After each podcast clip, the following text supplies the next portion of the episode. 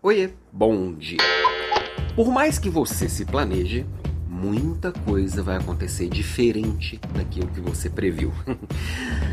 e é interessante porque tem gente que não se planeja em função disso. Ah, para que, que eu vou planejar? Vai acontecer tudo diferente no caminho.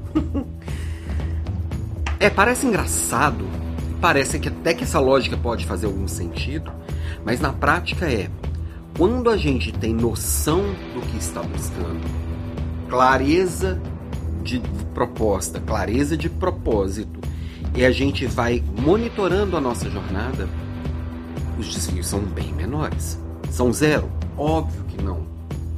Mas se a gente entende que desvios fazem parte de qualquer jornada, a gente consegue ser mais eficiente nessa caminhada.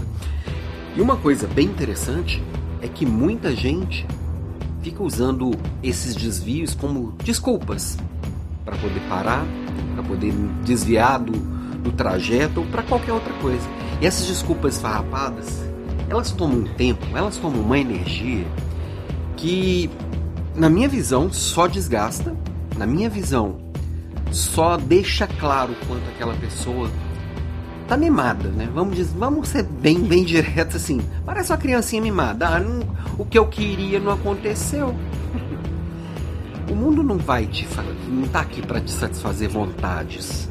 Ele tá aqui para as coisas acontecerem.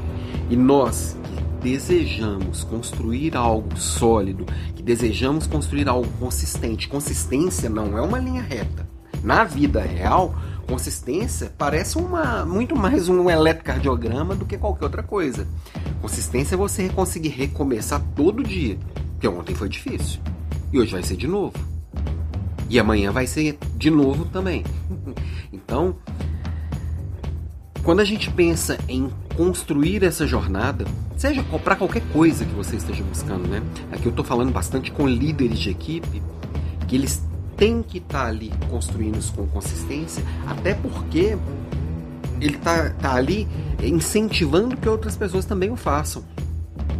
E se a pessoa olhar para uma jornada que parece linear e parece certinha e que ele esconde todas as dificuldades, essa inspiração ela não vai funcionar muito bem, porque na hora que o outro for tentar, ele vai ver que na vida real não é desse jeito não, é diferente.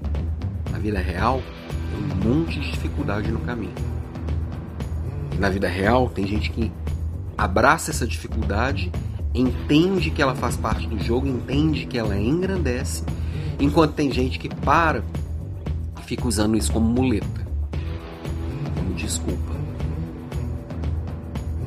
Tem gente que olha pro fogo e se queima, tem, olha que, tem gente que olha pro fogo e se esquenta.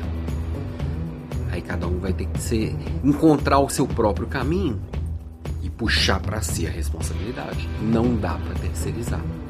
Você está puxando para si? Bom, minha provocação de hoje vem por aí e lembrando que amanhã começa o desafio líder de elite. Se inscreve, passa para outras pessoas porque tá muito legal. Vão ser sete dias para desenvolver a liderança, sete dias para construir um plano de ação, construir uma jornada que não é livre de percalços, mas que ela pode ser firme, consistente e bem eficiente. Tô bem animado aqui. Espero que você esteja junto comigo nessa caminhada, ok? Beijo e até amanhã.